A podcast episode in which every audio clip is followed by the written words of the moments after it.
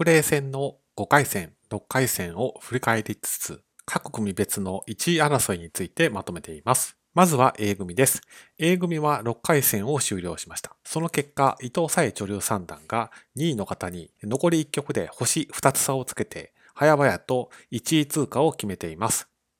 その後、このお二人の方が並んでいて、その後がやや断固レースになっていて、2敗の方がお二人、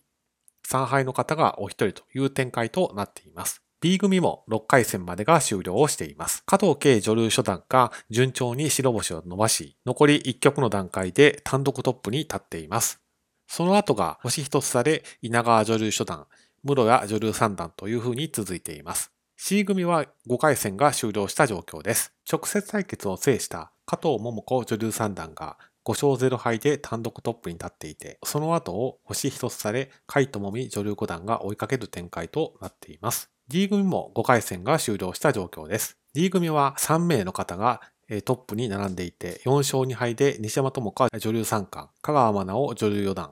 武富女流初段が4勝1敗でトップに並んでいます。E 組は6回戦が終了をしています。渡辺真奈女流三段と、先日女流王位戦の挑戦者に決まった山根琴美女流二段が5勝1敗で両者がトップに並んでいます。F 組も6回戦が終了をしています。上田初美女流四段と石本桜女流二段がトップに並んでいて、最終局を残すのみという状況となっています。なお、直接対決はすでに終わっています。G 組は5回戦が終了した状況です。大本命の里見香奈女流4冠が順調に星を伸ばし、5勝0敗で単独トップに立っています。2位の小高女流1級との直接対決はすでに終わっています。H 組は5回戦が終了した状況です。実力者の中井宏恵女流6段が順調に白星を伸ばし、5勝0敗で単独トップに立っています。